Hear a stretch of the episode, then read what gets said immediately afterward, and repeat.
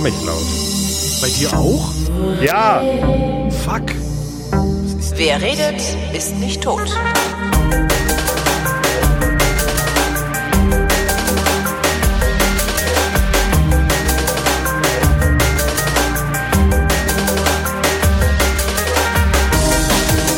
Oh, ist das laut. Warum ist denn das heute so laut? Ich habe doch gar nichts. Doch, ah, ich habe das die Jingle-Maschine lauter gemacht, weil die ist ja ein altes iPad. Und das habe ich lauter gestellt, weil ich irgendeinen Film geguckt habe. Ich mach's mal aus. Hier ist die Sendung, in der der Tobi und der Holger sich zusammensetzen. Realitätsabgleich mit Tobias. Willkommen zum Realität. und, und Holger. Das, ich finde das nicht. Ich Ich kann habe da einen nicht. Ohrwurm von der Melodie, die ich mir eben ausgedacht habe. Das ist schrecklich, oder? Das ist wirklich schlimm. Was hatte ich denn neulich für einen Ohrwurm? Passiert mir ständig. Das war so was ganz. Warte mal, was hatte ich denn neulich für einen Ohrwurm? Ich hatte letztens einen Ohrwurm von einem Lied, das meine Lütte in der Schule gesungen hat. Die hat wieder dieses Young Voices mitgemacht. Habe ich letztes Jahr auch schon erzählt, Ja. oder? Wo lauter Schulen in der mittlerweile umbenannten Barclaycard Arena in Hamburg gemeinsam ein Konzert geben, was eigentlich ganz geil ist, aber dieses komische Geschäftsmodell hat von wir verkaufen den Eltern einfach teure Karten, damit wir die Veranstaltung finanzieren können. Ähm, aber das ist halt ganz geil. Und die, die hatten diesmal irgendwie eine Nummer gesungen mit irgendwie einem, einem afrikanischen Text. Ich habe keine Ahnung, was das für eine Sprache war. Es klang afrikanisch. Wüste irgendwie. Beschimpfungen. Die Übersetzung, also ich weiß nicht mal, welche Sprache das war, geschweige denn, äh, wovon der Text handelte.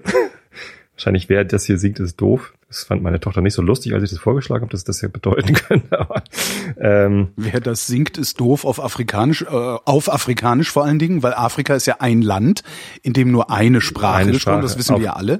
eine afrikanische Sprache. Genau, es ist halt einfach ein sehr großes Land. es gibt Oh, viele. Sprachen in Afrika, ja, natürlich. Ja. Äh, ja, und äh, äh, wo Ja, und da von diesem Lied hatte ich ein Ohrwurm und ich konnte halt nicht mal den Text, weil ich auch gar nicht weiß, wie, wie die Sprache geht und was, was das bedeutet. Ja, das ist also ich habe gerade Kapitelmarken in einem ähm, in, in, in einem äh, arabischen Hörbuch platziert und habe mir dann auch vom vom Sprecher, der mir das der mir das ähm, eingelesen hat, äh, habe ich mir dann auch so, habe ich gesagt, hier kannst du mir noch Kapitelmarken machen? Und sagt er, ja, alles klar, dann schickt mir die und macht dann immer so eine Zeit dazu und schreibt dann in lateinischer Schrift, äh, was da auf Arabisch kommt. Also das ist so, es ist, äh, stehen so, ich habe es jetzt leider nicht da, aber Sind die es war- Kapitelmarken dann auch rechts nach links? nee, das, das nicht. Also arabische Schrift habe ich da jetzt nicht reingeknuppert. Ich wüsste auch gar nicht, wie das geht. Ich habe eh, ich verstehe das mit den Kapitelmarken nicht. Wenn ich, wenn ich doch Kapitelmarken mache, jetzt reden wir wieder über Technik, das ist ja auch scheiße. Naja, Die Kapitelmarken sind aber doch im. Audio-File drin, oder nicht? Wenn ich, wenn ich auf Phonic sage, mach Kapitelmarken, sind die da doch mit drin, oder nicht? Ja, aber es gibt auch nochmal eine Datei. Ja gut, die ist jetzt auch, aber die Datei ist ja nun wirklich nur für die Webseite. Aber warum sehe ich die Kapitelmarken in meinem Player nicht? Oder kann mein Player das einfach nur nicht darstellen? nicht. Dann kann dein Player das einfach nur. VLC? Weiß ich nicht. Na egal, ich frage mal, ich frage mal jemanden, der sich damit auskennt. Irgendwie, das ist wahrscheinlich Du sinnvoller. kennst doch den Tim und der hat sich das ausgedacht. Genau, den Tim oder den Ralf, die kennen Nee, das. der hat sich das gar nicht ausgedacht. Der hat sich genau, der hat sich das ausgedacht. Das ist alles auf dessen Mist gewachsen. Der ist doch Erfinder von Kapitelmarken. Er hat das alles erfunden. Ich ähm, in meinem Xing-Profil mal Erfinder. Ach, das hatten wir schon mal. Erfinder. Erfinder. Wo, wo, wo waren wir denn eben, bevor es ums Singen ging?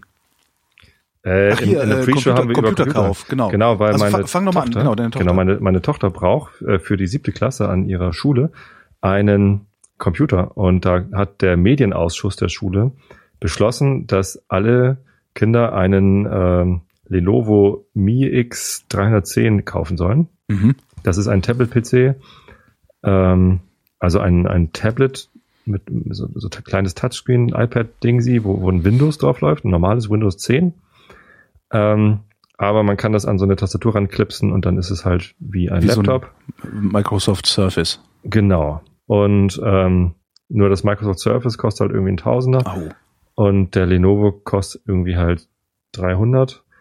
Ist der denn, ist der denn gut genug? Also ja, ist ist, gute reicht der Frage. für die nächsten Jahre? Weil sonst kaufst du in, in anderthalb Jahren einen neuen, weil das Ding im Eimer ist oder so.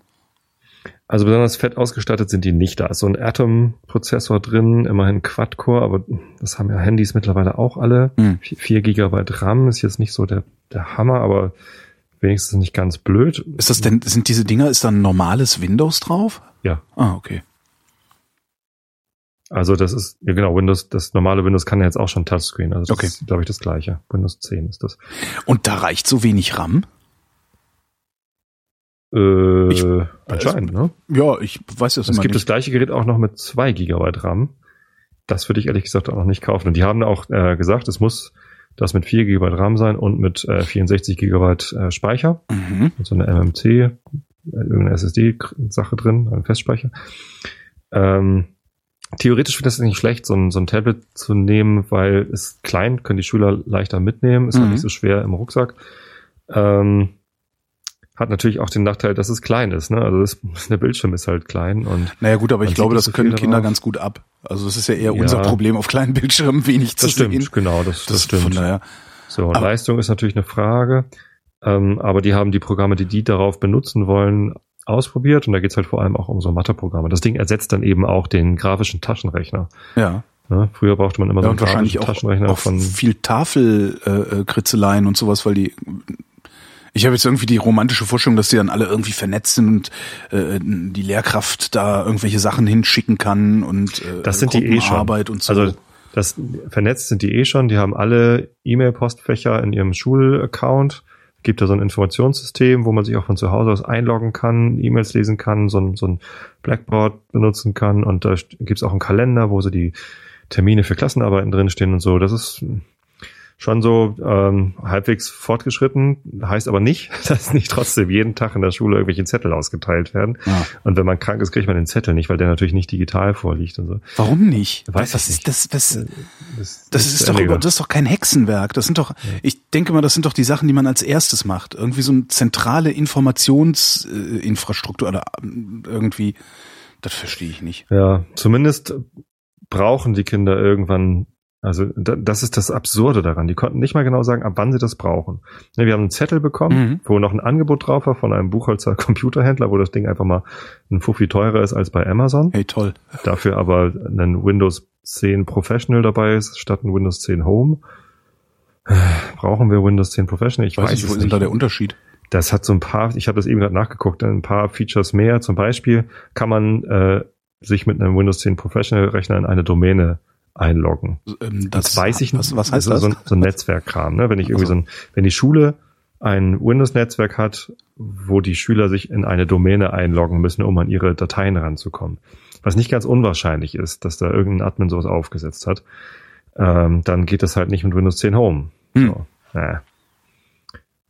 Profi extra für Windows 10. was, was ich daran, also die sind jetzt sozusagen verpflichtet. Also jedes Kind muss so ein Ding haben. Nein, jedes Kind muss nicht genau so ein Ding haben, ähm, sondern ähm, es kam natürlich beim Elternabend dann gleich der der Aufschrei, ich habe meiner Tochter aber gerade ein neues Notebook geschenkt. Ah ja gut, Luxusproblem. Aber was ist mit Ja. Leuten? Also es gibt ja auch genug Leute, die sich Klassenfahrten nicht leisten können. Und so. was ist mit denen? Kriegen die Da gibt's- 350 Euro vom Förderverein oder so? Ja, da gibt's Hilfen. Ich weiß nicht in welcher Höhe, ob das in der vollen äh, Höhe geht, aber da gibt's Unterstützung. Ähm, und die Eltern können halt sowieso nicht gezwungen werden, sowas zu kaufen, weil die Schule sowas ja auch hat. Es Ach wäre so. zwar, es wär zwar besser, wenn die Schüler eigene Geräte hätten, äh, aber die Schule hat zur Not auch Leihgeräte. So, nur jeder Schüler muss halt irgendwann Zugriff auf so ein Gerät haben, weil letztendlich irgendwann auch Mathearbeiten da drauf geschrieben werden. Das finde ich ganz Ach. interessant, weil die guten Informatikschüler dann auch immer auch die besten Mathearbeiten schreiben, die sich da einfach reinhacken oder. Ja, Ich finde das so, ich finde das so, so irgendwie so, so unvorstellbar. Also, ne, weil ich bin jetzt so lange schon nicht mehr in der Schule. Das ist, ich finde das so, so, das hat so was, so was Future-artiges. So, wow, wir sind in der Ja. Zukunft angekommen. Aber wahrscheinlich sind wir das gar nicht, weil du sagst ja selber, wird ständig noch Papier ausgeteilt. Ne? Genau, so und so richtig den Plan, also ich habe dann, weil auf dem Zettel, äh, wo dann auch diese Werbung von dem Buchholzer Laden drauf war, stand irgendwie äh, in dem einen Sa- Absatz, bitte bestellen Sie bis äh, 16.06. oder was, damit das Gerät dann auch pünktlich zum, was weiß ich, wenn hier Schuleanfang ist, sehr früh, also hier ist ja morgen schon letzter Schultag, morgen gibt's Zeugnisse, morgen ist Oh, Zeugnis ah. in Niedersachsen. Da gibt's, Ähm, ist das Geheule wieder groß. Und in sechs Wochen ist hier halt schon erster Schultag und äh, da, da stand dann irgendwie auch noch fett gedruckt, äh, am ersten Schultag müssen alle Kinder verbindlich so ein Gerät haben. Mhm. Ähm, und im zweiten Absatz stand, ähm, sie können auch irgendwie, was weiß ich, bis, wenn, wenn sie bis 31.10. bestellen, dann äh, garantieren wir eine Lieferung bis 12.12. Was? Ja, und das ist so, ja, und dann? Und dann habe ich die Lehrer, die da äh, waren, gefragt, ab wann planen sie dieses Gerät denn im Unterricht konkret einzusetzen? Beide Ja. gucken mich im großen Augen an, so, äh, gar nicht. So. Das heißt, im Zweifelsfall liegt das Ding dann erstmal ein Dreivierteljahr rum. der Lehrer, der Profilunterricht macht, also meine Tochter ist ja im MINT-Profil, Mathe, Informatik, Naturwissenschaft, Technik, ähm, der plant im nächsten Halbjahr Roboterprogrammierung zu machen.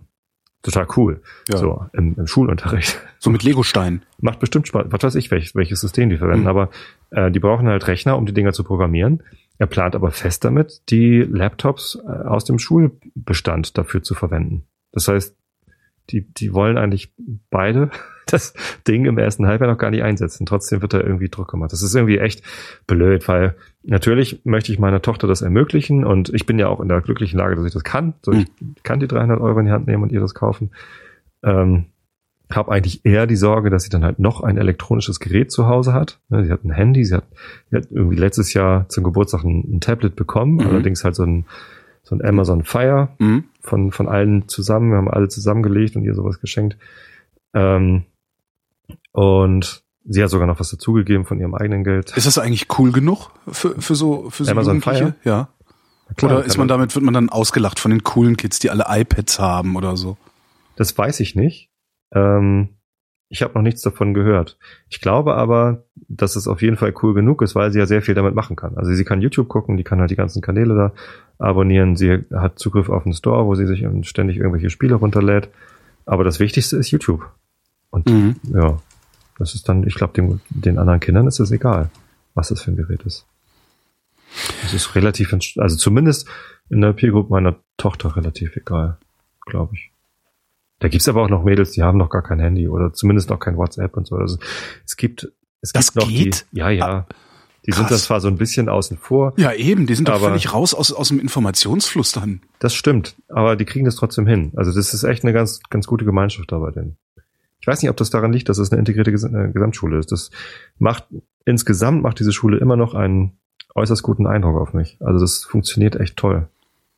So. Ähm, angeht. hast du mit was anderem gerechnet? Dass das nicht toll funktioniert? weil ja, Gesamtschule ist ja immer alles böse. Nee, nee, nee, das war ja eine bewusste Entscheidung. Äh, Wir haben uns ja darauf beworben und da war irgendwie 50% Chance darauf zu kommen. Das war so ein Glücksspiel, eine Aus Auslosung. Wer darf sein Kind dahin schicken? Ah, okay. haben wir mitgemacht, weil wir halt sonst irgendwie die Wahl gehabt hätten zwischen zwei verschiedenen Realschulen. Also wir wohnen halt zwischen Tosted und Buchholz und können dann irgendwie das Kind entweder nach Tosted oder nach Buchholz schicken. Ähm, und in Buchholz gibt's dann auch noch irgendwie zwei Schulzentren. Ähm, so, und da gibt's halt auch Gymnasien. So, aber die gymnasiale Empfehlung war halt so, hm, mit Vorbehalt, ob das so gut ist, äh, war halt in der Grundschule nicht so ganz klar, äh, weil sie auf der Grundschule halt nicht so, ne, die, da war die Klassengemeinschaft halt nicht so gut. Ja. War zwar eine ganz kleine Klasse, aber die Lehrerin hat das irgendwie nicht im Griff gehabt, dass da irgendwie zwei, drei Rabauken dabei waren. Und ähm, deswegen ging es da immer nur heiß her und die Kinder waren mehr mit, mit Sozialem beschäftigt als mit dem Lernen und dann, ja, war es halt nicht so ganz klar, wie Mareile sich jetzt irgendwie auf der weiterführenden Schule entwickelt. Äh, jetzt auf dieser Gesamtschule läuft es halt super. Also die schreibt die meisten Klausuren auf Gymnasialniveau, äh, bringt gute Noten nach Hause War super. äh, und kommt halt auch mit ihrer Klasse total gut klar. Das sind tolle Freundschaften, die sich da entwickelt haben. So, Also da haben wir echt Aber dass es dann nicht irgendwie eine Glück gehabt, dass es geklappt hat. zentrale Überlegung gibt, wann Ja, solche Geräte von wem wie benutzt werden, das ist echt peinlich. Ja, konnten sie mir halt nicht beantworten. Und jetzt sitze ich hier vor, vor dem Angebot von dem, von dem Buchholzer Nach Laden. Weihnachten kriegst du es für die Hälfte, weißt du? Also, Ja. Ja, stimmt, der Preisverfall den muss man auch noch mit einbauen. ja, eben. Hm. Ach, die können auch irgendwie, weiß ich nicht. Naja, wenn ich das Ding jetzt nicht kaufe, ist natürlich meine Tochter auch sauer. Das ist ja auch dieses, Genau, alle anderen wollen. kriegen das, ne? außer die Armen. Außer die Armen, die kriegen nichts. Habt ihr Arme in der Schule? Ja.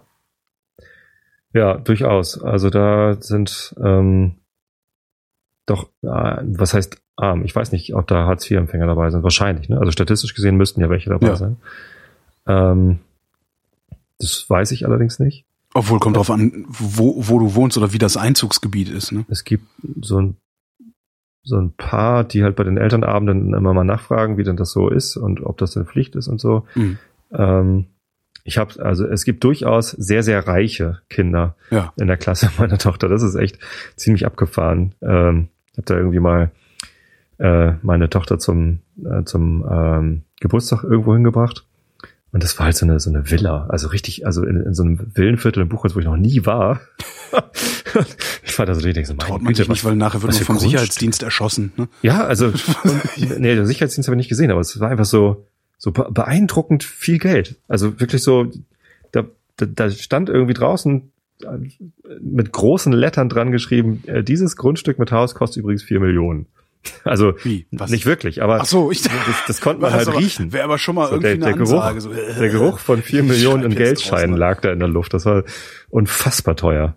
So die, die, die Häuser und, und auch da, wo ich da meine Tochter abgesetzt habe, das war so, ja, okay. Ja, man muss nur gut. ordentlich erben, dann kann man sich auch ein 4 Millionen Haus Keine Ahnung, wie die zu dem Geld gehört. Es ist mir auch egal, aber es ist halt irgendwie zeigt doch, eine, das ist eine ziemliche Bandbreite in der Klasse. So und ähm, das ist ja auch nicht schlimm, wenn man dann beides kennenlernt und Mhm. auch feststellt, dass dass es reiche Menschen gibt und dass es äh, durchaus auch Ich, deutlich über, ärmere ich Leute überlege gibt. immer, ich habe das, also es, es gab Ärmere bei uns, aber ich glaube, das waren auch noch die 80er Jahre dann so in der Nähe von Köln. Ich glaube, das waren auch noch eher so Zeiten von Vollbeschäftigung, wo dann also selbst die, die wenig Geld hatten, hatten aber immer noch genug. Also wenn du wenn du heute ähm, arm trotz Arbeit bist, dann ist das ja, ich glaube, das sind noch mal ganz andere Skalen, auf denen das passiert. Also es gibt ja heutzutage Leute, die gehen Vollzeit arbeiten und kriegen dann irgendwie äh, dreistellig netto oder sowas. Ich habe den Eindruck, dass es es damals nicht gegeben hat in dieser Ausprägung. Aber so ärmer hatten wir auch. die, die waren aber auch nicht abgehängt. Ich hatte jetzt auch nicht, also nicht, dass die nicht bei, bei Klassenfahrten mit konnten und mithalten konnten und so. Die Frage Ich ist halt immer, wie weit. eher schwierig, dass ich da keinen keinen echten Bezug zu habe. Also Ja. in meiner Peer Group, in meiner Filterblase, ähm, ich krieg das halt nur aus den Medien mit. Ja, das ist, weil wir eine unsolidarische Gesellschaft Ja, sind. total. Ja. So, und, und aber was, was mir halt total fehlt, ist, dass wir daraus ein Thema machen. Ne? Also jetzt war irgendwie vor drei Wochen war irgendwie in den Nachrichten, dass äh, jedes fünfte Kind von Hartz IV lebt in Deutschland, Ja. in, in Berlin und Bremen sogar jedes dritte ähm, im, in, in, im Stadtmittel. Mhm. Das heißt, es gibt halt Gegenden, wo jedes Kind von Hartz IV lebt, anscheinend. In, in Oder in zumindest Berlin fast jedes. Oder, ja. oder fast ja, jede. Ja. So, und das ist einfach, äh, dass man in, in Deutschland tatsächlich irgendwie Angst haben muss, vor, vor allem anscheinend, wenn man alleinerziehend ist, Ja. äh, in, in Armut zu geraten. Und dann eben Und zwar ein echte. nicht, ne? nicht äh, echte Armut und dann nicht vom Sozialstaat so aufgefangen zu werden, dass man äh, dann halt sagt, okay, ich, ich bin arm, aber ich werde halt wenigstens aufgefangen. Aber nein, die werden dann ja auch noch irgendwie gegängelt und, und müssen irgendwie Jobs annehmen, die ihnen ihr Sozialleben schwierig macht und so. Das ist halt einfach echt, das, das macht mir Angst, dass das kein soziales Thema ist, wo sich dann auch die Politik drum reißt, das zu besetzen. Ähm, sogar so Populistenschweine wie die AfD äh, werben eher damit, dass sie irgendwie die Erbschaftssteuer abschaffen wollen, Ja. Als dass sie sich irgendwie Was halt, was halt genau der falsche Weg ist, ne? Also um die Armen kümmern. hatten wir, hatten wir glaube ich, schon mal das Thema. Äh, Total. Das ist ein gesagt Thema, das das be- beschäftigt mich immer wieder. Je niedriger die Erbschaftssteuer ist, desto illiberaler ist die Gesellschaft. Ja, weil Erbschafts, Erbschaften befördern Dynastien. Ja. Und Dynastien sind das Gegenteil von Liberalismus. Ne, Das ist sicherlich also ein, ein Aspekt des Ganzen, aber äh, sicherlich auch nicht der einzige. Ich denke nur, dass, dass es da gel genügend Gelegenheit gäbe für Politiker, Ja. sich zu profilieren in diese Richtung. Ja, aber gleichzeitig, gleichzeitig wissen die halt auch ganz genau, dass die Armen nicht aufstehen. Ja, die Armen haben noch nie eine Revolution gemacht. Ja, sondern das ist dann, wenn, ist das eher die Mittelschicht, die äh, äh, ja der zu viel weggenommen wird oder die zu große Abstiegsängste haben muss oder sowas. Und das die Armen machen funktioniert ja keine Revolution, weil sie zu sehr damit beschäftigt sind, Hartz-IV-Auflagen zu erfüllen. Wahrscheinlich, ja. Und das, das Problem ist ja, ist- das, das ist Problem ist ja, bitter. dass du dich, das, das, das hat ja super funktioniert in den letzten 20 Jahren, ähm, der Mittelschicht einzureden, dass äh, wer arm ist, ist selbst schuld. Ja, und äh, ja, der Aufstieg ist stets möglich. Das sind ja so diese, diese so, so zwei sehr komische Komponenten, äh, in denen diese Gesellschaft lebt. Lief übrigens gerade ein interessantes Feature im Westdeutschen Rundfunk. Ist auch online nachzuhören. Äh, wie hieß das nochmal? Wie die Bundesrepublik Prekariat erschafft oder so. Und da ist das auch nochmal schön aufgedröselt, wie halt ähm, diese, diese ganze, äh, also insbesondere ähm, durch die SPD und damals mit Gerhard Schröder, wie halt die Gesellschaft äh, von einer, von einer wirklich äh, recht, recht flachen äh, Einkommens- und Vermögensverteilung äh, weggebracht wurde zu ja, einer Gesellschaft, wo sehr viele Arme sind oder sehr, sehr viele äh, wenig bis nichts haben und ganz wenige sehr, sehr viel haben. Das ist echt schon hart.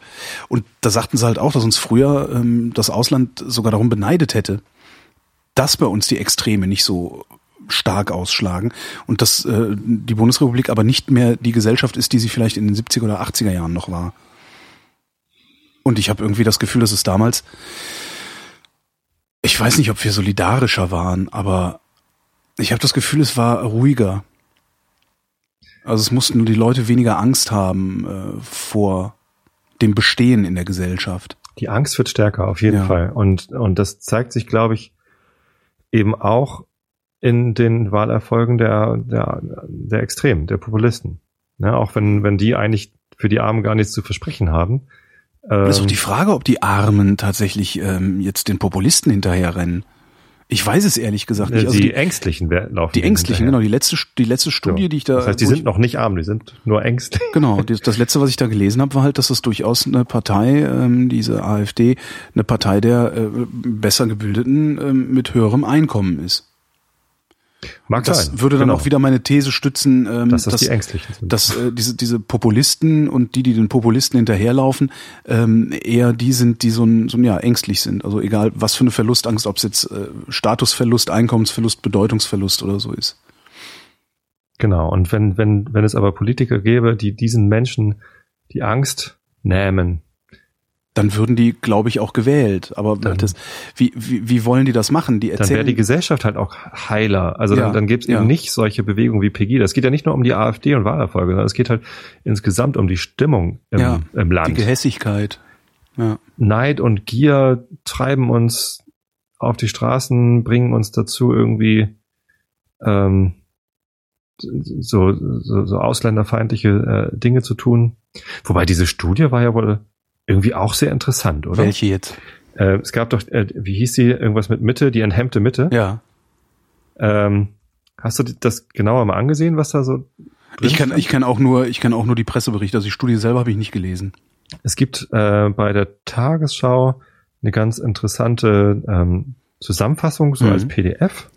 Den Link kann ich gerne irgendwie in die Shownotes schicken oder als, als Kommentar schicken. Da, ähm, da werden die, das ist ja eine, eine Studie über viele Jahre. Mhm. Alle zwei Jahre, Ja, seit weiß. 2002 oder so haben sie Um- Umfragen gemacht. Und da werden nicht nur die aktuellen Ergebnisse, die durchaus erschreckend sind, aufgezeigt, sondern auch die Entwicklung über die Jahre hinweg. Mhm.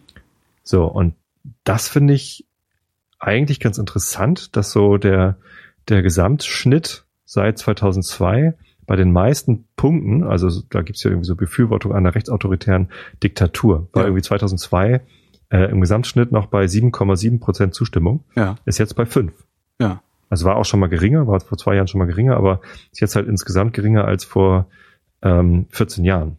So, Was das- irgendwie faszinierend das ist, betrifft gleichzeitig. die anderen Punkte irgendwie auch. Man hat das Gefühl, es wird alles immer schlimmer, aber die Dimension Ausländerfeindlichkeit Ja. war 2002 bei 26,9 Prozent, ist jetzt bei 20,4. Also es geht halt eigentlich zurück. Zwar in den letzten zwei Jahren wieder ein bisschen bergauf, aber nicht so stark, wie es irgendwie noch vor vier Jahren war. Aber gleichzeitig wird den Populisten hinterhergerannt. In Komisch, ne? noch nie geahnter oder noch nie gesehener äh, Zahl. Antisemitismus geht so. Ich meine, es ist schlimm, dass die überhaupt noch Zustimmung bekommen, solche Fragen.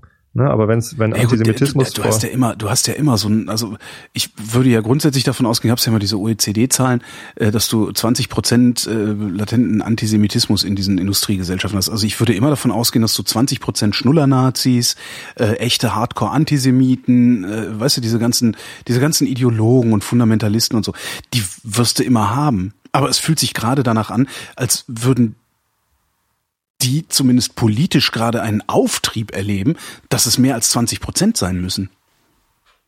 Antisemitismus ist seit 2000, war 2002 auf 9,3 Prozent, 2004 auf 10 Prozent, ist jetzt bei 4,8. Hm. So.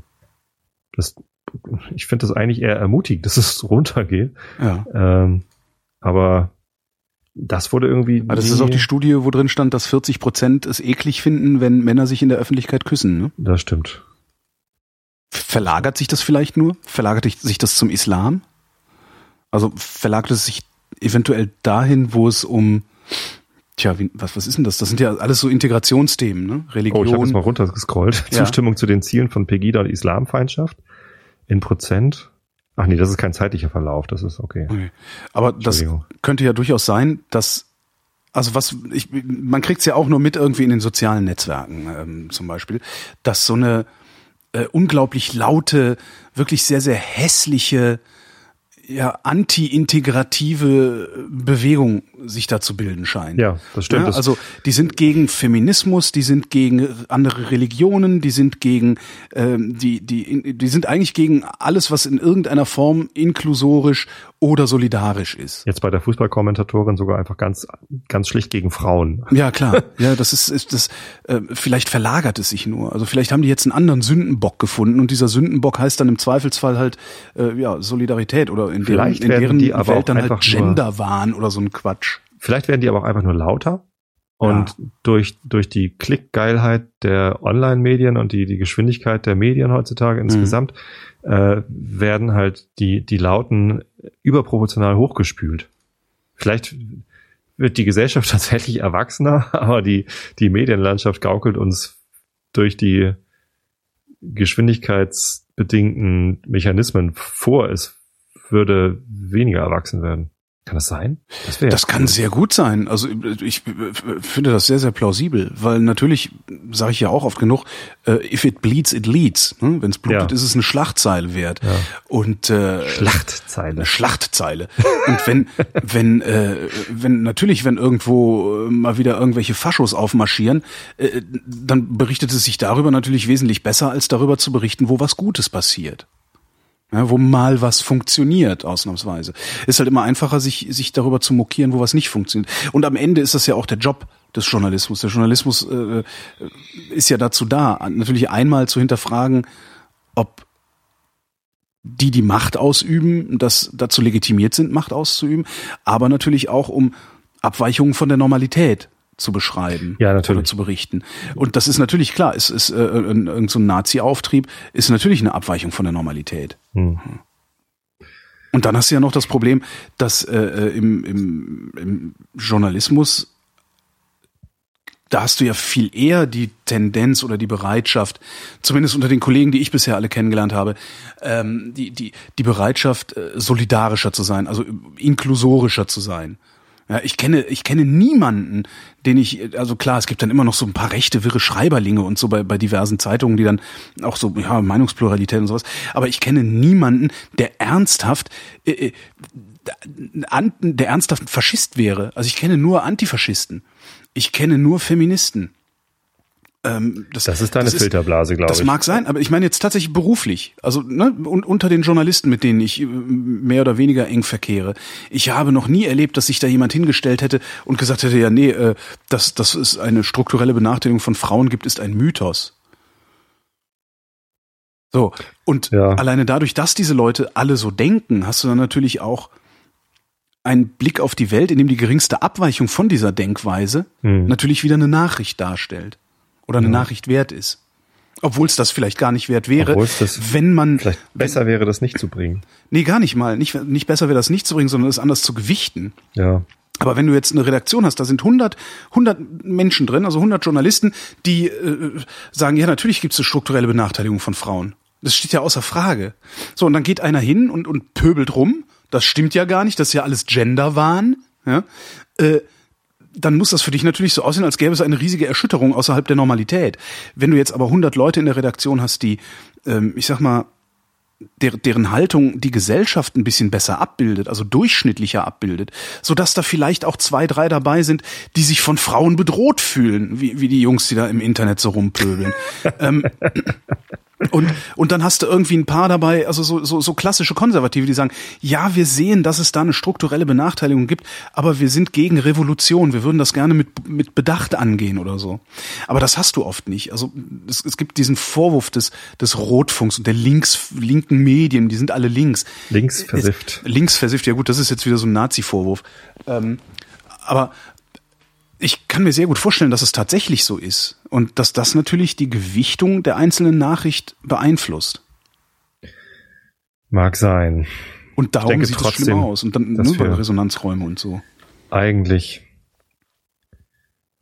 ein, und das muss aber aus der Politik kommen und nicht aus dem Journalismus. Wir brauchen ein, ein positives Narrativ.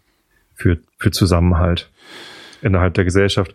Wir, Nicht nur in Deutschland, sondern für, für ganz Europa. Wir brauchen, glaube ich, vor allen Dingen Lösungsvorschläge. Also wenn du, wenn ja. du gerade, gerade so diese Medien, die sich konservativ nennen, dir anschaust, da siehst du oft nur Probleme. Problembeschreibungen ähm, und daneben ein Kommentar, der auch noch jammert, dass es früher ja alles viel besser war. Und dass die Problembeschreibung der anderen falsch sind. Das ja sowieso, aber das ist ja normal. Also das man grenzt naja, aber es ja ist halt auch ab, nicht ne? konstruktiv. Das ist richtig, ja, genau. Und was halt fehlt ist, äh, wenn ich ein Problem beschreibe, wäre es ja auch mal ganz sinnvoll, eine sinnvolle Lösung zu präsentieren. Und die, ne, zum Beispiel so, was weiß ich, eine Million Flüchtlinge im Land. Ja, Grenzen zu. Ja, was ändert das denn daran, dass eine Million Flüchtlinge im Land sind? Das ist ja nicht das Problem. Das Problem ist ja nicht, dass die Grenzen offen sind, sondern das Problem ist eventuell, dass sie offen waren. Ja, und wir haben eine Million Leute, mit denen wir irgendwie umgehen müssen. Da kann man nebenbei noch die Grenzen zumachen, wenn man das unbedingt möchte. Aber das ist doch nicht das Hauptproblem. Das Hauptproblem ist doch, wo, wo bringen wir die eigentlich unter? Und die Lösungsvorschläge, die vermisse ich völlig. Also wirklich das, das Problem konkret zu benennen und nicht nebulös und, und bezogen auf, äh, das früher war alles besser, sondern einfach sagen so, hier sind jetzt eine Million Menschen. Was machen wir mit denen? Was ist eine sinnvolle Möglichkeit, mit denen umzugehen?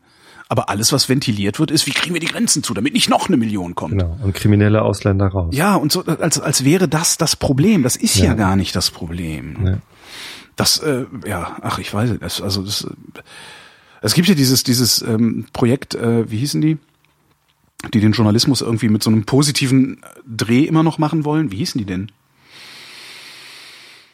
Ich hab's äh, vergessen. Kann mal die Schattenredaktion auf Twitter mir sagen, wie dieses äh, Projekt hieß? Die haben doch gerade so ein Crowdfunding bist du auf gemacht. Twitter? Du bist auf Twitter, ne? Ich, aber ich habe nur die Replies offen für den Fall, genau jetzt diesen Fall, dass irgendjemand zuhört, der weiß, was ich meine und mir das sagen kann. Ähm, Gerade das lenkt doch einmal. Perspective Daily, genau, Perspective Daily ah. hießen die. Und die sagen halt auch, es gibt immer nur Problembeschreibungen, aber es gibt nie einen positiv gewendeten Ausblick. Ja? Hm. Was könnten wir denn tun? Was sind denn die Handlungsalternativen? So, und eine Million Flüchtlinge hier im Land zu versorgen, zu integrieren, äh, medizinische äh, Wohnungen und weiß der Geier was. Dieses Problem löst man nicht, indem man Grenzen schließt. Das ist halt nee. Quatsch. Ja? Und trotzdem muss ich das immer wieder hören. Irgendwo, da läuft, es läuft auf jeden Fall was schief. Ja. Und es ist, äh, ich glaube mittlerweile wirklich, dass es daran liegt, dass wir eine unsolidarische Gesellschaft geworden sind.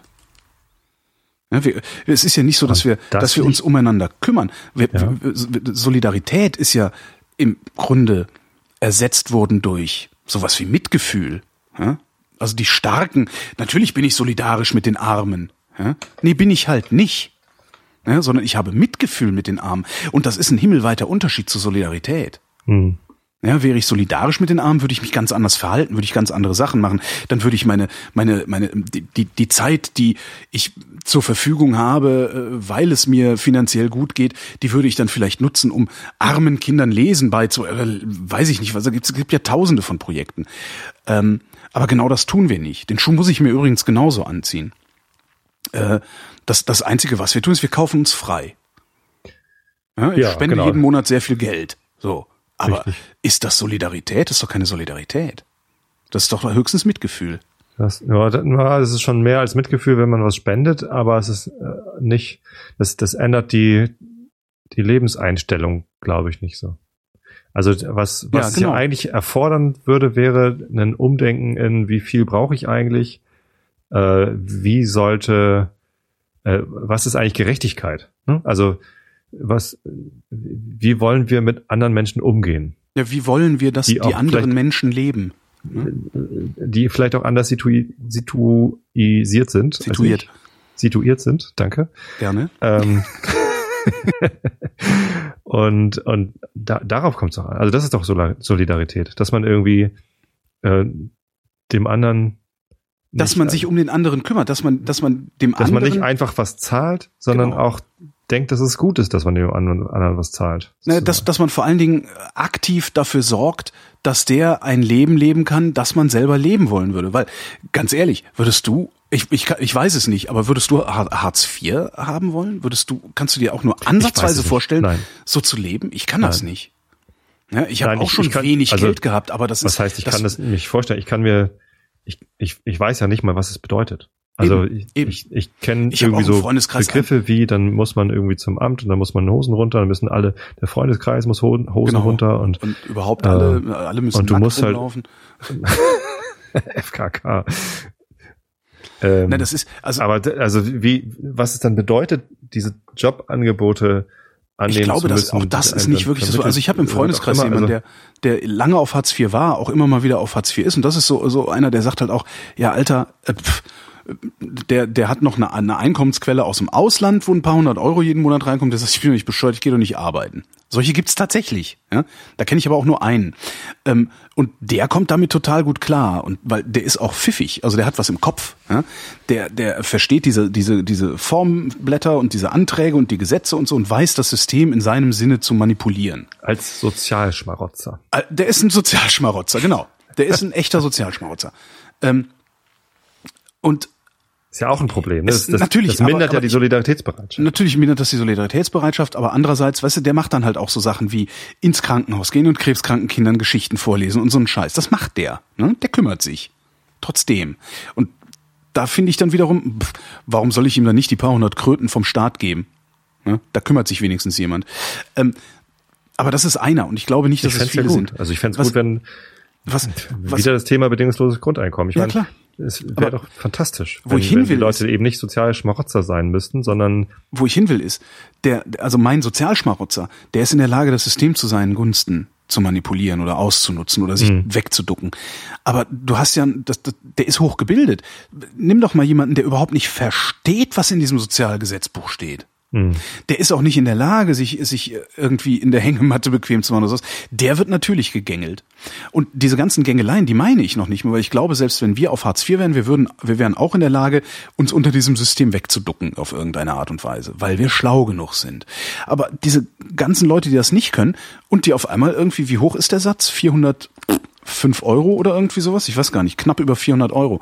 Mir geht's eher darum, kannst du dir vorstellen, Deine Wohnung ist bezahlt, die Heizung ist bezahlt. Und dann hast du noch 400 Euro im Monat. Für Strom, für Internet, für Essen. Äh, Re- reicht das für Internet? naja, was kostet Internet? Ich weiß es nicht. 30 Euro im Monat. Ja. Aber wenn du nur 400 hast, sind das fast 10 Prozent. Das ist brutal viel Kohle. Und dann hast du noch kein Handy. Ja, dann machst du dann nochmal irgendwie so ein Prepaid 20, damit du auch unterwegs ein bisschen Internet hast. Vielleicht machst du schon dann bist nur Handy. oder nur Handy. Und schon bist du irgendwie, also du, du kannst schon mal davon ausgehen, dass du 10 Prozent deiner, deines, deiner 400 Euro nur für Kommunikation ausgibst und das auch nur für Rudimentärkommunikation. Da hast du noch nicht irgendwie drei Gigabyte runtergeladen oder sowas. Und das Ich meine ich mit, das ja, meine ich mit, kannst du dir das vorstellen? Weil ich, Ich kann frage mich das ja, wie, nicht. Wie, wie viele Menschen, die in so einer Situation sind, hier zuhören und, und da mit, mit dir mal drüber reden könnten. Also das wäre doch mal, Ja, das fände ich super. Echt- also mit, mit, mit. Armen, mit Armen reden, mit Armen reden äh, fände ich schon mal ganz gut, weil das ist ja auch sowas, was wir machen. Und das auch das ist ein Wir Zeichen von genau. ihnen, ja. Das ist ein Zeichen von Unsolidarität, ist es, über Menschen zu reden und nicht mit ihnen zu reden. Ja. naja. Ach, Reden wir kurz über Menschen. äh, Hier, ganz kurze Meldung. Ähm, ich habe Post bekommen von der Sternbrücke. Du hoffentlich ich auch, ja. Und da stand drin, dass sie es ganz toll finden, dass ich im Podcast Realitätsabgleich von Tobi Bayer mitgemacht habe. Da habe ich mich dann doch ein wenig geärgert. Was? Ja. Bei mir Die sind offensichtlich der Meinung, dass äh, der Realitätsabgleich eine Tobi Bayer Produktion ist. Dann haben wir unterschiedliche Texte bekommen. Echt, was steht denn bei dir drin, dass du beim Schla Einschlafen-Podcast von Holger Klein mitgemacht hast? Nee. Dass sie in ihrem Podcast Realitätsvergleich. Okay, Ja, genau. na gut. Ah, zumindest sind äh, Spenden in Höhe von 2.367 Euro und 16 Mhm. zusammengekommen. Irritierend fand ich, dass wir noch eine Liste der Spender bekommen haben. Echt? Hatte ich nicht. Ich hatte nur diesen einen, dieses eine Anschreiben. Ich habe da Da haben die irgendwie da mit Sicherheit irgendwas verkackt. eine Auflistung der, der Spender bekommen. Nee, ich habe nur das Anschreiben. Aber das ich- ist tatsächlich, das war, war, ganz, war ein ganz, ganz witziger, ganz witziger Moment gestern, dass ich tatsächlich ein bisschen pisst war. Dass ich dachte, nein, meine Sendung. Natürlich ist Print. deine Sendung. Ja, ich jetzt weiß ich, dass du das weißt. Das Aber ich dachte so, vielleicht nicht, was seid ihr denn? Das ist doch eine Unverschämtheit. Na, das hat halt ungefähr mit eine Viertelsekunde gedauert, und Ja. dann bin ich mir wieder Erdbeeren holen gegangen. Die ist total eine. Laura Meding äh, ist jetzt leider in Elternzeit. also falls du dich noch bei ihr beschweren willst, genau. geht das erst in muss ich bei Jahr. ihr zu Hause vorbeifahren. ja. Ja. Nee, das war ein sehr netter Kontakt und ich, ich hatte halt irgendwie da den Kontakt. Vielleicht dachte sie das deshalb. Ich habe mich eher geärgert, dass sie gesagt hat, dass ich im Podcast Realitätsabgleich aufgerufen habe. Aber ich habe ja auch im Podcast Einschlafen-Podcast aufgerufen und ja, Vielleicht hat sie das nicht gehört oder ist eingeschlafen, bevor sie den Aufruf gehört hat. Kann natürlich auch sein. Ja. Mag Ähm, sein. kommen wir zu etwas völlig anderem. Ja. Ich bin Zeppelin geflogen. Nein! Ja, Und er ist nicht abgestürzt und ausgebrannt. Äh, natürlich nicht. Ich weiß. Das ist ja, ne, also Ja, ist ja ist mittlerweile, anders. wir sind ja Ich mittlerweile das trotzdem international. so geiles, irgendwie, das ist so drin. Ja, Das ist jetzt halt Lars Fischer, Zeppeline Lars Fischer ist auch Zeppelin geflogen und Ja? äh, Mit dir zusammen, so, oder? Nee, äh, ein, zwei Tage später, ein oder Ah. zwei Tage später. Ich war am Sonntag, äh, bin ich damit geflogen. Mhm. Und ähm, also das war im Rahmen einer einer Expedition vom Helmholtz-Zentrum Gestacht, äh, die heißt Uhrwerk Ozean. Da werden ähm, äh, submesoskalische Wasserwirbel vermessen. So. Ja, ja, kleine Wirbel. kleine. Wirbel im Wasser. Genau, Meskalinwirbel. Wovon die Fische alle breit werden. ähm, und das machen die mit diversem Flug und, und, und, und Fahrzeug. Äh, die haben einen Motorsegler, der, ich glaube, so in drei Kilometern Höhe über der Ostsee kreist und ähm, mit einer Spezialkamera guckt, wo diese Dinger, wo diese Dinger irgendwie, ne, wo diese Wirbel zu finden sind. Dieser Gleiter dirigiert den Zeppelin dahin. Der Zeppelin steht über dem Wirbel und ist die Kommandozentrale für vier Schiffe, die dann diese Wirbel vermessen. Das muss alles sehr schnell gehen, weil die sich relativ schnell auflösen, diese Dinger. Okay. So und dieser Zeppelin ist es 75 Meter lang. Das ist groß, oder? Das ist, das ist richtig groß. Naja, und jedenfalls hat der, also stellt sich dann natürlich davor und machst erstmal ein Selfie, wie du vor dem Zeppelin stehst. Und das hat Lars Fischer offensichtlich auch gemacht, ähm, als er heute geflogen ist. Und äh, irgendjemand hat dann daraus direkt eine Montage gemacht äh, und den Zeppelin durch die brennende Hindenburg ersetzt. Natürlich. Natürlich. Ähm, dann habe ich mich auch wieder ein bisschen geärgert, dass ich nicht meinen Selfie zuerst veröffentlicht habe, weil dann wäre ich auf diesem Hindenburg-Foto. Das wäre toll. Aber egal. Ähm, jedenfalls, vollkommen geiles Teil. Also das ist, ich, Wie ist das? Du steigst da ein, du steigst da ein und dann fliegt über das. eine Leiter, ganz normal, Genau. so wie, wie also ein du hast, Flugzeug also? Ja, nee, du hast, ähm, es gibt zwei Zustände, Mhm. ähm, das, also zwei sozusagen Parkzustände des Zeppelins. Einmal ist er am Mast, ja, das ist dann so ein Mast, wo der dran geknuppert ist, mit so einer, mit so einem Drahtseil oder sowas. Was dann, also hast du so ein, so ein Fahrzeug, mit so, äh, wie heißen die denn, so Stützen, also ein sehr schweres Fahrzeug irgendwie, mehrere zig Tonnen. Und da ist dann so ein ausfahrbarer Mast dran. Ah, okay. Und äh, die Spitze des Zeppelins oben, ne, also von der, von diesem Walfisch, die Spitze des Zeppelins, Vorne die Spitze. vorne die Spitze, wird praktisch in diesen Mast eingeklinkt. Okay. Und damit ist das Ding dann sicher befestigt und dreht sich so ein bisschen im Wind. Auch wie so ein Kran. Immer so im Kreis. So. genau. Ähm, und äh, das ist der eine Zustand. Und dann gibt's aber noch den anderen Zustand und der ist, der Zeppelin landet kurz und setzt kurz auf. Ach so. Also er hat ein die kleines Kabine ist Fahrwerk. auf dem Boden. Nee, der hat ein Fahrwerk. Ah, Also sind so drei, drei Beine mit Rollen dran. da ist doch Ähm, unten eine Kabine dran. Unten oder? ist eine Kabine dran, genau. Und darunter ist ein Fahrwerk und damit setzt er kurz auf und dann steigst du ein und aus. Und jetzt hast du ähm, das Problem, der Zeppelin, der hat ja Auftrieb. Nicht viel, ne? ähm, also sogar zu wenig, als dass er einfach so hochsteigen würde. Ja? Ähm, darum, Achtung, wir lernen was, ein Zeppelin fährt nicht, sondern fliegt Aha. weil er seinen Auftrieb, weil er nicht leichter als Luft ist, sondern der muss für Auftrieb sorgen über seine Propeller, die er an der Seite hat. Ach so, Ähm, und der, der, der, der Heißluftballon fährt, weil er, Weil er von alleine hochkommt, genau. Okay. Und ähm, jetzt, also hast du, das, also der Zeppelin hat acht Tonnen Masse, ne, wiegt aber nur 350 Kilo. Hä? Verstehst? Nimm den Zeppelin ohne Füllung, häng den an, an die Decke, acht Tonnen. Ja. Tu Helium rein, ja, Ja. dann ist die Masse ja immer noch gleich groß, aber durch Ja, den Auftrieb das des Gewicht Heliums ist wird das Gewicht geringer. Also es sind 350 Kilo Gewicht hat er ungefähr. Ähm, und jetzt musst du natürlich, wenn das Ding hochfliegt, dann äh, Also musst du ein bisschen Ballast ablassen. Zwei, drei starke Männer können das Ding hochheben. Im Grunde ja, ja. ist geil, ne? So, äh, Komm, wir gehen los, Kühe, Lasse, um, wir Kühe gehen umschubsen. Zeppeline heben. Ge- Gehen wir Kühe umschubsen oder Zeppeline, Zeppeline heben. kreiseln Und, ähm, lassen? wenn er dann unten aufsetzt, also das Ding ist halt so austariert mit dem Ballast, dass alle, die drin sind, plus das Eigengewicht des Zeppelins, äh, in der Schwebe sich hält sozusagen. Mhm. Jetzt setzt er unten auf und dann steigt einer aus. Was passiert? Der genau, Zeppelin der Zeppelin fliegt weg. wird 80 Kilo leichter und Ja. Mhm. möchte dann nach oben. So, das heißt, das Ding setzt kurz auf, dann wird so eine kleine Leiter dran gehängt und dann geht einer rein und wenn er drin ist, geht einer raus. Zack, zack, zack, zack, zack. Und dann hast du einmal die Passagiere ausgetauscht ja, und Mhm. dann fliegst du so rum. Und das ist schon ein ziemlich geiles Gefühl. Also es ist wirklich ein sehr, sehr geiles Gefühl. Es ist unbeschreiblich. Was ist anders als ähm, Flugzeug? Alles. Leiser? Es ist leise, weil die Propeller nicht an der Gondel sind, sondern ähm, an der Mhm. Ah, Hülle. okay. Das ist gut. Also das ist halt so eine, so eine, was weiß ich, wie, keine Ahnung, Aluminium, Stahl, Graphen, ich weiß es nicht, Konstruktion, äh, wo dann die Hülle drüber gespannt ist. Äh, und die Propeller, die sind halt außen an der Hülle. Das heißt, die sind drinnen hörst du so gut wie nix. Also es ist total leise da drin. Windgeräusch vielleicht, ne? Oder sowas. Nee, so, das, das auch nicht. Also so stark ist der Wind nicht. Und so schnell fliegt er auch nicht. Ähm, Hattest du nicht letztes Mal was gesagt, dass der wahnsinnig schnell die wäre? Dinger haben eine Maximalgeschwindigkeit von 120 kmh, aber normale Reisegeschwindigkeit, sagte der Pilot, ist so, ich was hat er gesagt, ich glaube zwischen 40 und, und 60 Knoten, also Okay. so kein, äh, maximal 80 äh, kmh oder sowas. Ähm, das ist, also, na, du fährst ja immer mit der Fähre. Ja? Ja.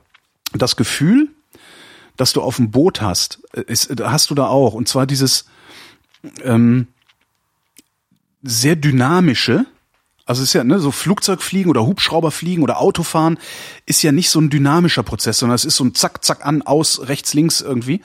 Und, und, und auf dem Boot, das ist ja alles so, hat Also ja man sowas, treibt so ein bisschen. ja, das hat ja sowas Fließendes, Ja. mit dem Boot zu fahren, ne? weil du kannst nicht Naja, einfach stoppen. Du kannst nicht ein- einfach so drehen Okay, ne? und mhm. so. Und, und das hast du. also diese dieses- Trägheit ist natürlich. Genau, diese. Trägheit, diese, diese, Aber hast du auch sowas wie, äh, im Es Schiff gibt's ja auch Wellen und, und ja, so. gibt's auch. Äh, am besten finde ich beschreibt's das Wort Eleganz. Das fühlt sich an wie elegante Fortbewegung. Also der ist, ne, der steigt relativ steil und relativ schnell auch und der reißt dann auch die Motoren hoch und so und das hörst du dann auch und sowas und hast dann wirklich so gefühlt so einen 45 Grad Winkel, in dem du da drin sitzt oder sowas. Aber nichtsdestotrotz ist das alles so eine ganz, ganz weiche, sanfte, elegante Angelegenheit. So und es schwankt ein wenig wie ein Boot und das Ganze nur halt in der dritten Dimension noch. Also im Boot willst du die dritte Dimension ja nicht haben, weil das nennt man Seegang und das ist scheiße. Oder sinken. Oder sinken. Genau. genau. Und, und, und, äh, ja, und dann sind wir halt hoch, hochgeflogen, einmal so kurz äh, über die Ostsee, über die Küste und wieder zurück. Ich glaube, war noch eine Viertelstunde oder so, was ich, was ich sehr bedauert habe, dass es nur so kurz war. Weil da gibt's ein Klo an Bord. Mhm. Ähm, das ist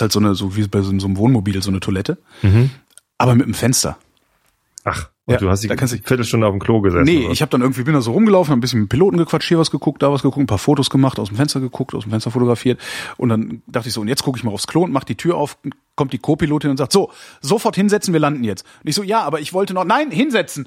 Aber ich, nein. Scheiße, Menno. Ja, und jetzt bin ich wahrscheinlich der Einzige, der mit diesem Ding geflogen ist, der kein Toilettenselfie gemacht hat. Und das ist halt cool. Du sitzt, du sitzt da auf dem Klo und kannst halt rausgucken. Und der fliegt ja auch relativ niedrig. Ähm, Der kann zwar recht hoch, ich glaube bis 3000 Meter kann der, aber das machen die mit dem Ding nicht. Und du fliegst dann irgendwie ein paar hundert Metern Höhe und kannst halt alles sehen. Also die Ameisen sehen aus wie Ameisen, habe ich so gedacht. Hä? Na, sonst sagt man doch immer, die Menschen sehen Menschen aus sind wie Ameisen. ja, aber du hast doch keine Ameisen erkannt. Nein, das war jetzt eine Metapher. Die erkenne ich ja nicht mal, wenn ich Metaphern- stehe. die- ja, aber das liegt daran, dass du Schlechte Augen hab und so groß bin. genau. Und das ist schon, also, also das war, das war wirklich ein, ein absolut spektakuläres Erlebnis. Cool. Ja. Und kannst du auch auf, auf allen äh, Social Networks einfach mal Ah. Hashtag Uhrwerk Ozean, da findest du auch viele Bilder und Fotos und also Ja. viele Fotos und Videos und so. Und die, das, von denen gibt's auch einen 360-Grad-Film, der erklärt, was sie da für Forschung betreiben. Ist auch ganz cool. Also, ja, Ja, das gab war ja echt, dieses- das war echt, das war echt ein. Flash. Ja, genau, das war da. Ich hab Das war das, das. hab das überlegt, aber Die sind halt, die sind halt das nicht. äh, äh, auf, auf Dingens. Jetzt hab ich vergessen, wie, wie heißen die, diese Usedom. Usedom, genau, danke. Die sind halt auf Usedom und äh, machen von da aus, also zu, äh, ja, machen halt äh, zwischen Usedom und Bornholm sind die so ungefähr unterwegs. Irgendwie so über eine kleine Insel halt. Ne? Und äh, Das ist die größte deutsche Insel übrigens. Ja. Oder war das Rügen? das ist total schön da. Ich war da vorher noch nie. Das ist echt total schön. Ich habe mich sehr geärgert, dass ich nicht mehr. Zeit hatte. Und dann komme ich da so an, in Peenemünde habe ich gewohnt. Mhm. Und äh, steig so aus dem Zug aus und denk, was ist das denn hier? So lauter so, wie nennt man das? Halbstarke mit Rucksäcken und Bärten und so. Ich so, hä, was ist denn hier los? Festival? Lauf so, musst du so zehn Minuten laufen bis zum Hotel, so nach drei Minuten macht's Ja. und ich denk, was denn das? Was ist hier Party oder so? Da gehe ich aber noch hin. Und gehe dann ins Hotel, hab eingecheckt und so, hier, blablabla. sagt er, ja, äh, Zimmer 11, ähm, alles toll. Äh, wundern Sie sich nicht, äh, ein bisschen laute Musik gibt. Ähm, hier ist ein Festival auf der Halbinsel. Ja. Das schallt ab und zu mal rüber, aber da werden sie kaum gestört werden. Also hinten raus hören sie das nicht. Und die Leute, die hier, äh, die hier die Zimmer gebucht haben, die kommen sowieso nicht. Wie ausgebucht und alle sind feiern oder was? Ja, ja. das war echt total klasse. Dann komme ich auch nicht. und ich habe mich so geärgert, weil das war halt genau meine Musik. Das war das Meeresrausch-Festival heißt das. Genau meine Musik und ich war gerade so da und ich hätte einfach nur, ja genau, Trance, elektrische Musik. Krams. Und ich hätte einfach nur einen Tag früher kommen und einen Tag später fahren müssen, dann wäre das alles wunderbar gegangen. Gibt es, Tra ist Trance der richtige Begriff? Ich glaube, das heißt heute auch irgendwie anders, aber ich kenne das auch noch unter Trance. Ja. Trance Krabs. Und äh, dann bin ich halt so in Peenemünde im Hafen rumgelaufen, da liegt so ein russisches Atom-U-Boot, so mit so ausgefahrenen Raketen ab. Schächten. Das sieht so ein bisschen, bisschen martialisch aus, aber kann man besichtigen. Ähm, daneben ist dann so ein, so, ein, so ein Schiff, so ein Restaurantschiff, so ein Kutter, halt so ein Kutter, da kannst du halt essen gehen. Hab mich hingegangen, hab ich mir gedacht, ach, schön Techno hören und ein bisschen was essen. Hab mich dann oben bei denen aufs Deck gesetzt und ähm, äh, Fisch gegessen natürlich, den die dann auch im Penestrom gefischt haben. Äh, und der, der Kellner war halt so ein äh, verspiegelte Sonnenbrille, dicker Rauschebart, Tattoos am Arm und so. Kann sagen, moin. Ich so, äh, ja, ein Bier bitte, Gruß. Ja, ja, gerne. Äh, dann hätte ich gerne den Zander. Zander ist aus, glaube ich. Was ist denn die Alternative? so, alter Vater. Ne, dann gab dann doch Zander. Und dann kamen noch zwei so Moped-Typen an, so mit Harleys und haben sich auch oben hingesetzt, also auch so in Kutte und allem. Und dann kam auch Moin. Und ich so, was ist das denn da drüben hier? Und dann der Kellner so, ja, das sind so ein paar Bekloppte, die machen hier immer ein Festival. Das sind 3000 Leute. Äh, ja, und dann so, ja, aber was ist das denn für eine Musik? Das hält man im Kopf nie aus. Und dann, sagte dieser, dieser, dieser äh, tätowierte Kellner, ja, aber die sind total chillig alle, ey, die sind alle schön hier mit, mit, mit Bullies gekommen und so, alles total entspannt, ey, das ist alles viel besser, als wenn du hier jetzt irgendwie die ganzen Bekloppten rumrennen hast und so. Das ist sehr schön. Also ich habe mich äußerst wohl gefühlt. Ja. Und habe beschlossen, da auch mal, auch mal, äh, da nochmal Urlaub machen zu wollen, weil das, das ist da so Landschaftlich ruhig. ist das wunderbar, oder? Und es ist so ruhig. Ich habe neuneinhalb Stunden am Stück geschlafen, ohne dass ich mich vorher hätte volllaufen lassen müssen. das habe ich echt, äh, ich weiß nicht, wann ich das letzte Mal geschafft habe. Das kann ich ja zu Hause auch. Ja, und dann habe ich natürlich direkt gefragt, so Zeppelin, also hm, Linienflug und sowas, äh, gibt's nicht, also Linienflüge gibt's nicht, die machen tatsächlich nur so Charterflüge halt, wie jetzt für die Helmholtz-Gemeinschaft oder halt für Medien Ach so, und der. Zeppelin gehört gar nicht der Helmholtz. Nein, sondern nee, so ein Ding kostet 15 Millionen Euro, Naja, inklusive Bodencrew. für die Forschung. Ja, stimmt, aber das machst du dann doch nicht, das charterst du, dann charterst du so ein Ding, Ja, weil guck mal, die, du brauchst das die, ja nicht andauernd. Das Experiment dauert zehn Tage. Und Ah, okay. dafür hältst du halt keinem Zeppelin vor. Und äh, da bin ich dann auch, dann war so irgendwie die Pressetante von dieser Zeppelin-Reederei da und äh, mit der hab ich auch gequatscht und ich so, was kostet denn, wenn man fliegen will? Da sie, ja, wir haben dann so Rundflüge, Bodensee, alles Alpen, tralala, äh, 30 bis 120 Minuten. Ich dachte so, was kosten 120 Minuten? und sie, 800 Euro. Und dann Ja. so, ah!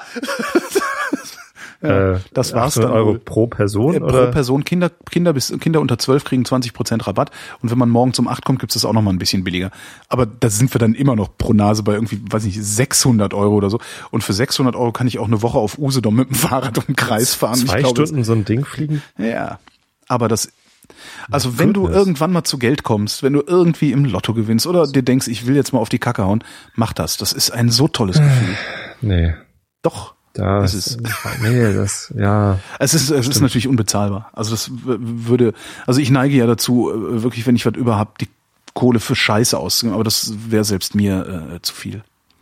Aber so ein 30-Minuten-Flug, ich weiß nicht, was der dann Das kostet. muss halt dann scheiße sein, äh, für die man dann auch wirklich brennt. Ne? Und ob ich, also, Ja. das wäre sicherlich mal interessant und spannend, aber ich brenne da halt nicht so für. Ja, Wofür ich ja, ja, brenne, ist ja. der FC St. Pauli. Und da bin ich jetzt gerade 8000 Euro fast ausgegeben vom für ein Stuhl Trikot. gefallen. Nee. Ähm, gestern kam endlich, endlich, endlich, endlich nach, weiß ich nicht, gefühlten 200 Jahren die E-Mail, auf die ich gewartet habe, nämlich, äh, lieber Tobias Bayer, äh, wir können Ihnen mitteilen, dass Sie jetzt eine Dauerkarte bekommen. Yay! Applaus, Jingle, uhu, Das ist- Party. Äh, habe ich einen Applaus hier? Warte mal, ich guck mal gerade. Yay! Nee, habe ich nicht, kein Applaus. Nee, das ist äh, ja dieses Thema gewesen, äh, dass die ihr Stadion neu gebaut haben und Mm, dann konnte man mich dunkel. Äh, Dauerkarten waren halt aus. Ich meine, das Stadion ist eh immer irgendwie ausverkauft, also fast immer ausverkauft, ähm, bis auf so ein paar Logen oder keine Ahnung was, so die die Premium-Sitze, die irgendwie 200 Euro pro Spiel kosten. So. Ja, gibt's halt. Ne? Das ist auch, ich habe mal, das ist auch schon wieder Mit Jahre Bier und her. Kaffee und Currywurst-Lieferservice zum Platz. Das ist Jahre her, da habe ich auch mal ein Feature im Radio gehört, da ging es darum, dass sich äh, Menschen mit wenig Geld es praktisch nicht mehr leisten können, in Erstligastadien zu gehen. Das stimmt. Das Da ist doch ja auch immer wieder die, immer wieder die, ähm, die Aktion von den Fans, so kein 20 für einen Steher ist immer so die, das, das Motto, was Ah, okay. sie bringen. Ne? Also wenn du 20 Euro für einen Stehplatz bezahlen musst, ist halt irgendwie scheiße. Aber zur Not geht man halt zum VfL Wolfsburg, die sind froh, wenn überhaupt einer kommt. Ja, und andererseits muss man auch mal sehen, dass, dass die, die Kritik daran, Das war gehässig. die Kritik daran funktioniert natürlich auch nur, ähm, solange äh, man davon ausgeht, dass es sich bei Erstligafußball um eine Sportveranstaltung handelt und nicht um eine unterhaltungsindustrielle Veranstaltung, deren Vehikel der Sport ist. Und wenn es als Unterhaltungsindustrie siehst, dann ist das halt so, wie, weiß ich nicht, Konzert von Bruce Springsteen. Äh, der hat auch nicht mehr viel mit einem Arbeitersänger zu tun, darum kosten die Tickets da eben auch 80 Euro oder irgendwie sowas. Zumindest habe ich die letzten Jahre dann immer irgendwie den sauren Apfel gebissen und mir so ein Saisonticket gekauft. Ja, genau. Was, was halt nicht ein Ticket war, sondern ein Saisonpaket. Es waren halt 17 Einzeltickets, für die ich dann auch den Einzelpreis zahlen musste. Autsch. ohne Preisnachlass äh, alles auf einen Schlag bezahlen. Da hatte ich halt auch so, einen- so einen dicken Stapel Tickets hier liegen und eben nicht die Zusicherung, dass ich im nächsten Jahr Mm. äh, wieder eine Karte, geschweige denn für den gleichen Platz bekomme. Das heißt, ich saß jedes Jahr woanders, das ist nicht so schlimm, kann ich damit umgehen. Ähm, ähm, saß halt nie bei äh, Bekannten im Stadion, so ein bisschen schade. Und ich musste halt jedes Jahr wieder aufpassen, dass ich dann irgendwie Rechtzeitig. rechtzeitig äh, ja. da rankomme. Kumpel von mir ist so krasser Bayern-Fan, so- der hat früher immer blanko Euro-Schecks dahin geschickt. Hauptsache, ich krieg Tickets. Aber der hat auch geerbt, also der, den, Ja. der ist so gestopft. Ist- ja, naja. Ja, ja und ähm, äh, wo war ich? Äh, die, äh, es gab immer nur Saisonkarten. Ge genau, so das habe ich die letzten Jahre dann, dann immer gemacht. Und Ach Moment, die Äh, Dauerkarte gilt gab's- jetzt für immer? es gibt so eine, das gibt's auch. Es gibt lebenslange Dauerkarten. Die konnte, die konnte man vor 10, 12 Jahren, nee, da war ich noch im Studium. Äh, es ist ewig her. 2000, 99? Nee, noch länger. Ende der 90er irgendwann gab's so eine Aktion, äh, lebenslange Dauerkarte. Kauf, kauf jetzt und geh für immer ins Stadion. Kostete 1910 Mark. Ähm, Ist natürlich für, für viel Stehplatz- Kohle, aber für den. Rest deines Genau, und für mich als, als Student, und ich war damals Ja. noch nicht so sehr St. Pauli-Fan, dass ich das äh, hätte machen können, ging halt einfach nicht. So, ich kenne aber Leute, die das gemacht haben. Einer von denen ist Fotograf und kriegt jetzt immer eine Akkreditierung, ist halt so. Aber dann kann der dir doch diese lebenslange Karte. Äh, ja, ich glaube, die ist nicht übertragbar. Und deine, wie lang gilt die jetzt? Meine gilt äh, eine Saison, Aber ähm, ist aber doch- ich, ich bekomme halt äh, automatisch angeboten und ich kann sogar ein Abo abschließen jetzt, dass ich dann im nächsten Jahr wieder eine kaufen kann. Ach cool. So, und das ist jetzt halt, das nimmt mir da den Druck und äh, die ist halt auch günstiger. Also ich zahle jetzt halt irgendwie deutlich weniger als die Einzelspiele. Ich glaube, irgendwie sowas wie. Also Ich glaube, wenn man Fußballfan ist, ist das so ähnlich wie Weihnachten, oder? Das war fantastisch. Und vor allem, diese, dass dieser Druck weg ist, irgendwie den richtigen Moment abzupassen zu müssen. Und es ist halt auch echt viel Geld, was ich da jetzt sparen kann. Und ich bin endlich wieder auf der Gegend gerade. Das ist auch schön. Das ist halt die, die, die große Tribüne, wo eben auch viele von meinen Freunden sind. Und ähm, jetzt sitze ich zwar nicht direkt bei denen, aber äh, man kann halt rüberlatschen oder eben auch runter. Kannst du immer so, so Nachrichten schicken, so, haha, ich habe eine Dauerkarte. Ja, die haben ja schon lange Dauer. Ach so. so. Und, kann ich- man da nicht irgendwie, kannst du da nicht Ich war halt einfach lange auf der Warteliste und letztes Jahr irgendwie noch Platz 200 bis 400 auf der Warteliste und das Jahr davor war ich Platz 200 bis 500 und die haben halt einfach keine neuen Dauerkarten rausgegeben, Ja. was ich auch so ein bisschen unanständig fand, weil sie immer gesagt haben, es liegt daran, dass wir das Stadion noch umbauen und wenn dann eine Tribüne abgerissen wird, also jetzt zuletzt wurde die Nordtribüne abgerissen, müssen ja die Dauerkartenbesitzer von dort Dauerkarten woanders bekommen können. Mhm. Ne? Und dann konnten sie halt keine neuen Kontingente rausgeben. Jetzt ist die, das Stadion aber fertig und sie geben halt trotzdem keine neuen Dauerkarten raus oder so 200 Mhm. im Jahr oder so. Ähm, und stattdessen verkaufen sie weiterhin diese Saisonpaket. Deswegen. Gibt's da nicht vielleicht so eine Ja. Dauerkartentauschbörse, dass du sagst, ich würde gerne äh, da und da sitzen, Ja, will nicht das- immer jemand woanders Das sitzen? gibt's auch, das werde ich irgendwann mal probieren. Aber jetzt bin ich erstmal glücklich. Ich habe gestern die E-Mail bekommen. Ich bin zehn Minuten später im Büro aus Fahrrad gestiegen und gesagt, Leute, ich muss kurz weg zum Stadion geradelt, weil ich unbedingt ähm, halt, also ich habe eine Zusage für eine Stehplatzdauerkarte bekommen. Und Sitzen ist zwar für einen Arsch, aber für alte Menschen wie mich und, und äh, meine Frau ist natürlich kein alter Mensch, aber ähm, Aber auch nicht mehr die Jüngste. ist Sitzen, Sitzen ist halt angenehmer, Ach, weil man nicht äh, so früh da sein muss. Ne? Weil bei Stehplätzen musst du früh da sein, um einen guten Platz zu bekommen, damit du auch So. gut sehen kannst. Bei Sitzplätzen hast du halt deinen Platz. So. Hm. Und musst halt auch nicht die ganze Zeit stehen, kannst dich Hm. auch hinsetzen. Oder sollst dich sogar Achso, die Stehplätze sind jetzt auch nicht irgendwie so markiert oder sowas, sondern es ist nö, einfach da nur, da ist Block. Platz für 20 Leute, geh da hin. Auf der Gegend gerade sind Hm. irgendwie äh, ist Platz für 12.000 stehende Gäste oder so. Ich weiß es nicht so genau. Mhm. Nee, müssten mehr sein. Äh, und das ist eingeteilt in drei Blocks. Ne? Kannst irgendwie Block E, F oder G stehen, keine Ahnung, wie die, wie die Nummerierung ist. Ähm, und, und dann innerhalb diesem Drittel kannst du dich halt hinstellen, wo du halt hinkommst. Ne? Und dann gibt's Mhm. natürlich die Fanclubs, die stehen immer an. Ich stand schon seit 50 Jahren hier. Da, die Tribüne steht erst seit drei Jahren, du Idiot. Ähm, ähm, und ja, das ist dann äh, halt mit, mit Stress verbunden einfach. Und den Stress umgehen wir ganz gerne, indem wir Sitzplätze haben und dann auch, wenn es die Situation erfordert, auch mal irgendwie zehn Minuten nach Anpfiff ins Stadion rennen, weil, was weiß ich, man hat irgendwie einen Termin oder man kommt bei der Arbeit nicht früh genug weg oder sonst, oder der, der Zug hat Verspätung, wir wohnen ja auch außerhalb. Gibt alle möglichen Gründe, warum man es nicht schafft, bei jedem Spiel eine Stunde vor Anpfiff da zu sein. Mhm. Ich bin total gerne eine halbe Stunde mindestens vor Anpfiff im Stadion, weil die Atmosphäre halt lustig ist. Ne? Da Mhm. gibt's dann schon mal Gesänge, da kann man die, die, die Spieler warm machen, anfeuern, da kann man, was weiß ich was. Ne? Und äh, das ist halt total schön. Aber wenn man es eben nicht schafft, dann hätte ich halt trotzdem gerne meinen zugesicherten Platz. Also bin ich gleich aufs Fahrrad gestiegen, hingeradelt, äh, habe gefragt, bitte, bitte, bitte, darf ich äh, den, äh, die Zusicherung umtauschen auf Sitzplätze? Ja, wo willst du denn hin? So, ich, ja, äh, am liebsten gegen gerade und meine Frau hat übrigens auch eine Zusicherung, das wusste ich zwar zu dem Zeitpunkt noch Ja. gar nicht, aber wir haben uns gleichzeitig auf die Warteliste draufsitzen lassen. Meine Frau hat gearbeitet, ich konnte nicht anrufen. Äh, dann habe ich einfach drauf gepokert, dass sie auch eine Zusage bekommt. Und dann hat sie zum Glück auch. Ja, und es sollten irgendwie zwei Sitzplätze nebeneinander sein. Was? Auf der Gegend gerade? Kannst du vergessen. Dann hat er nachgeguckt. Oh doch, da ist noch was. Fast ganz außen, aber immerhin. Was ist die. Gegengerade? Äh, es gibt die Haupttribüne und die Gegengrade. Und auf der Gegengrade sind immer alle dagegen, deswegen heißt sie so. Nein, die ist halt ge gegenüber der Haupttribüne. Okay, verstehe. Das ist das nicht überdachte, oder was ist das dann? Nee, das ist alles überdacht mittlerweile. Es gibt die, die Nordtribüne, äh, da ist äh, der Gästeblock drauf und, ähm, und der Familienblock auf der anderen Seite. Dann ist gegenüber der Nord ist natürlich die Südtribüne, da sind so die Ultras und da ist immer äh, größte Remi-Demi sozusagen, Mhm. auch die, die meisten Choreos, wobei es auf der Gegengrade, das ist halt die, die, die vollste Tribüne, da ist ein riesiger Stehplatzbereich und oben drüber halt noch so ein paar Sitzplätze. Ähm, da, das ist halt wahnsinnig laut da und da gibt's auch Choreografien, aber halt nicht ganz so viele wie bei den Ultras auf der Süd. Ähm, und es ist mehr so unorganisierter Support. Mhm. Dadurch, dadurch aber nicht, nicht unattraktiver, sondern halt anders. So, und, und ich, mir halt sehr sympathisch. Gibt irgendwie einen, einen Sitzplatzblock auf der Gegend gerade äh, G1. Ähm, da ist die Absprache, äh, niemand sitzt in G1, sondern die stehen halt. Die haben halt Sitzplätze. Ja, toll. Da sind auch nicht mehr Plätze als, als irgendwie in anderen Sitzplatzbereichen, aber Aber wenn du da sitzen stehen halt willst, alle. siehst halt nichts. Ja, doch ein Arsch. ja, wenn du sitzen willst, dann gehst du halt nicht in G1. Und jetzt hast du ganz viele neue Freunde, ja. ne? Die alle Äh, darauf hoffen, dass deine Frau keine Zeit oder keine Lust hat, mitzukommen.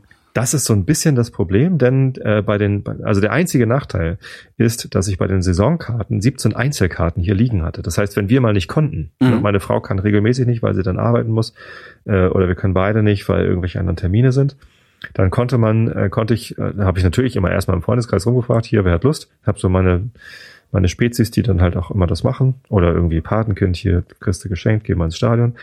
Ähm, aber wenn das dann nicht geklappt hat, dann äh, habe ich halt einmal auf Twitter oder Facebook gefragt und die Karten waren sofort weg. Das Ja. ist recht begehrt. Ähm, das geht jetzt halt nicht mehr so einfach, denn jetzt haben wir so kleine Plastikkärtchen. Das heißt, Ja, das heißt, du musst dich mit demjenigen, den du da mitnimmst, treffen. ja, eben die Plastikkarte geben und darauf vertrauen, dass sie mir Nein, nein, nein, auch nein, zurückgeben. nein, nein, nein, Tobias. Nein, Ja, das machst du nicht. Du nimmst nur jemanden mit, wenn du selber auch dahin gehst und äh, Kontrolle über diese Plastikkarte hast. natürlich. Ähm, Ernsthaft. es, es gibt noch, Lass das. Es gibt, es gibt noch Denk eine, überhaupt nicht dran. Ich komme dir gibt noch eine darüber. Kartenbörse. Also über den Verein kann man tatsächlich irgendwie auch den, das, das Zugangsrecht zu diesem einen Spiel dann irgendwie über so eine Börse verkaufen. Das läuft dann auch wieder über Eventim oder irgendwie so. Das bin ich noch nicht ganz durchgestiegen, muss ich mal schlau machen, wie das dann geht. Äh, dann kann man halt nicht selber kontrollieren, wer die Karte bekommt, Mhm. aber dann muss man eben sein Kärtchen nicht weggeben. Ja, wenn die verloren geht, die sind ja alle mit Barcode. Ähm, das heißt, äh, dann kann ich sie als verloren melden, kriege halt eine neue und dann Ja, oder lass dir halt immer einen Personalausweis geben. Einen gültigen Personalausweis. Den kriegst du wieder, wenn du mir die Karte wieder gibst. da wäre ich, also da, äh, Und es sind ja auch Sitzplätze, das heißt, ähm, Sie können mir die Karte direkt nach dem Reingehen gar nicht sofort wiedergeben, äh, weil Sie die Karte eben auch brauchen, um nach oben dann zum Sitzplatzbereich Hm. zu kommen. Naja, aber ich bin extrem glücklich, dass es jetzt endlich, endlich, endlich geregelt ist und Ach, ich da eine Dauerkarte habe. Das ist befreiend. Jetzt sind wir am Ende der Sendung angelangt und ich habe noch gar nicht erzählt, dass ich beim Bürgeramt war. Das ist jetzt der Teaser auf die nächste Sendung. Ähm, Ich war beim Bürgeramt. In Berlin kannst du ja nicht einfach zum Bürgeramt gehen, wenn du einen Perso brauchst, sondern musst einen Ja. Termin machen, dann zwei Monate warten. Habe ich gemacht, hat geklappt, halbwegs. Ähm, Die Geschichte, die Geschichten von meinem Besuch beim Bürgeramt erzähle ich dann beim nächsten Mal. Ähm, genauso muss ich jetzt auch leider Gottes diejenigen vertrösten, die gehofft hatten, ähm, ich habe es nämlich wirklich vergessen, sonst hätte ich das direkt zu Anfang gemacht, die gehofft Die Verlosung? hatten, dass ich, dass ich die Verlosung? Die, genau. Äh, die Verlosung von dem Cabriolet Findet leider erst in der in der nächsten Sendung statt. Nee, äh, die Geschichte, ich, ich, ich wurde mehrfach äh, dazu äh, aufgefordert, die Geschichte von der Mighty Mouse zu erzählen. Äh, Habe ich aber auch vergessen. Ich schreibe mir das mal auf. Genau, die Geschichte der Mighty Mouse ist auch ganz, ist jetzt nichts Besonderes, eine sehr kleine Geschichte. Ähm, und äh, ich mache mich zum Bleppo in der Geschichte, aber das macht diese ganze Geschichte ja vielleicht äh, umso erzählenswerter. Äh, die gibt's dann auch nächste Woche. Jetzt gibt's das Wetter. In der kommenden Nacht meist trocken, örtlich aufgelockert, Tiefstwerte zwischen 16 und 11 Grad. Morgen am Mittwoch, dem 22. Juni 2016 im Norden und Nordwesten teils gewittriger Regen, sonst heiter bis wolkig. Im Tagesverlauf im Südwesten und im Bergland einzelne Hitzegewitter bei 25 bis 32 Grad. Die weiteren Aussichten mit Tobias Bayer. Am Donnerstag verbreitet sonnig, später im Nordwesten, Westen und Südwesten Gewitter, 30 bis 35 Grad. Das war der Realitätsabgleich. Wir danken für eure Aufmerksamkeit. Tschüss. Ist aber jetzt leise, ne? Was ich? Nee, das hier. Ach, warte mal. Jetzt sag doch mal leise, im Outro.